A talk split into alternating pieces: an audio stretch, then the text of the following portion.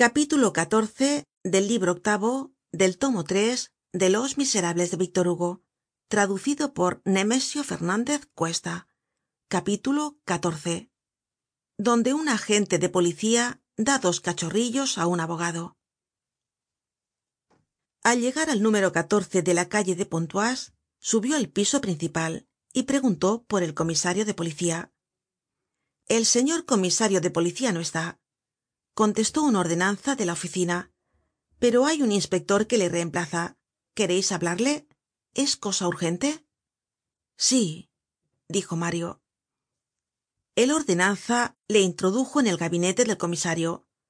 Un hombre de alta estatura estaba allí en pie detrás de un enrejado apoyado en una estufa y levantando con sus dos manos los faldones de un gran carrik de tres esclavinas. Tenia cara cuadrada boca pequeña y firme espesas patillas entrecanas muy erizadas y una mirada capaz de registrar hasta el fondo de los bolsillos.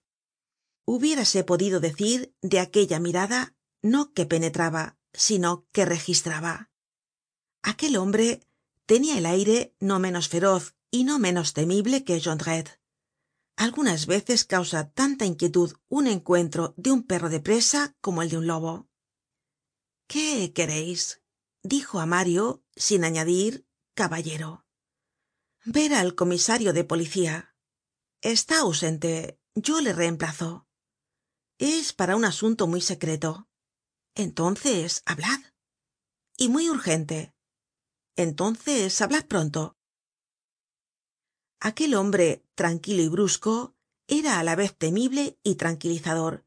Inspiraba temor y confianza. Mario le refirió la aventura que una persona á quien no conocia mas que de vista debia ser atraida por la noche á una emboscada que habitando en el cuarto inmediato á la cueva él mario pontmercy abogado habia oido todo el complot al través de la pared que el malvado que habia ideado el plan era un hombre llamado jondrette que tendria cómplices probablemente entre los vagos de las barreras y entre otros un tal alias primaveral alias colmenero que las hijas de jondrette estarian en acecho que no habia medio alguno de prevenir á la persona amenazada toda vez que ni aun se sabia su nombre. Y por último que todo esto debia verificarse á las seis de la tarde en el punto mas desierto del boulevard del hospital en la casa números y al oir este número el inspector levantó la cabeza y dijo friamente es pues en el cuarto del estremo del corredor precisamente dijo mario y añadió por ventura conoceis la casa el inspector permaneció un momento silencioso luego contestó calentándose el tacon de la bota en la puertecilla de la estufa probablemente y continuó entre dientes hablando mas que á mario á su corbata. Por ahí debe andar el patron minette esta palabra llamó la atencion de mario. El patron minette dijo. En efecto he oido pronunciar esa palabra. Y refirió al inspector el diálogo que tenian el hombre cabelludo y el hombre barbudo en la nieve detrás de la tapia de la calle del petit banquier. El inspector murmuró el cabelludo debe de ser brujon y el barbudo debe de ser demiliard alias dos millares. Habia bajado nuevamente los párpados y meditaba. En cuanto á la culebra ya comprendo lo que podrá ser. Bueno he quemado mi carrik siempre ponen demasiado fuego en estas malditas estufas. Números y antigua casa de luego fijó la vista en mario. No habeis visto mas que á ese barbudo y á ese cabelludo y á panchaud y no habeis visto rondar por allí á un currutaquillo con quien cargue el diablo no. Ni á un grandote macizo que se parece al elefante del jardin botánico. No.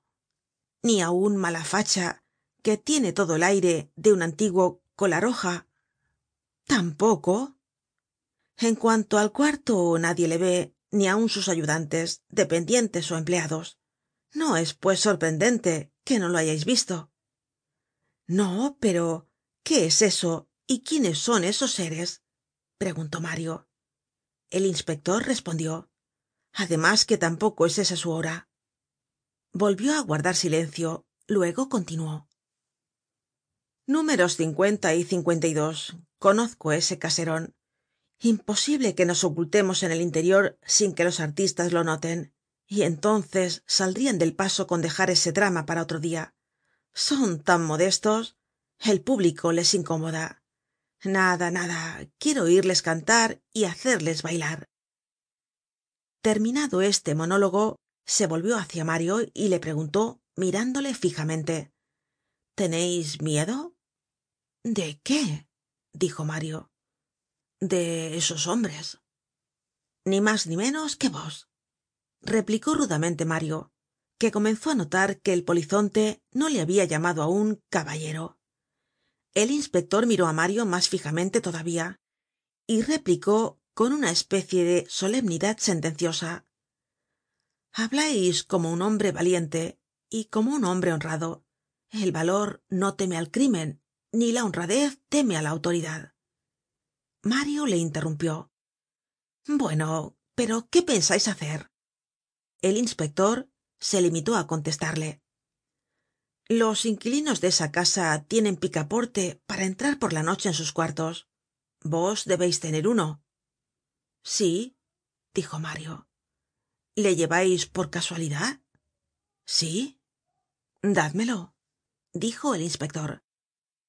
Mario sacó su llave del bolsillo se la dio al inspector y añadió si me quereis creer hareis bien en ir acompañado el inspector dirigió á mario la misma mirada que habria dirigido voltaire á un académico de provincia que le hubiese dado un consonante. Sumergió con un solo movimiento sus dos manos que eran enormes en los dos inmensos bolsillos de su carrik y sacando de ellos dos pequeñas pistolas de acero de esas que se llaman cachorrillos se las presentó á mario diciéndole vivamente y con tono breve tomad esto volved á vuestra casa ocultaos en vuestro cuarto de modo que crean que habeis salido.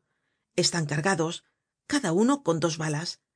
Observareis pues que hay un agujero en la pared como me habeis dicho. Esa gente irá. Dejadla obrar y cuando juzgueis la cosa á punto y que es tiempo de prenderlos tirareis un pistoletazo. No antes. Lo demás es cosa mia un tiro al aire al techo á donde se os antoje.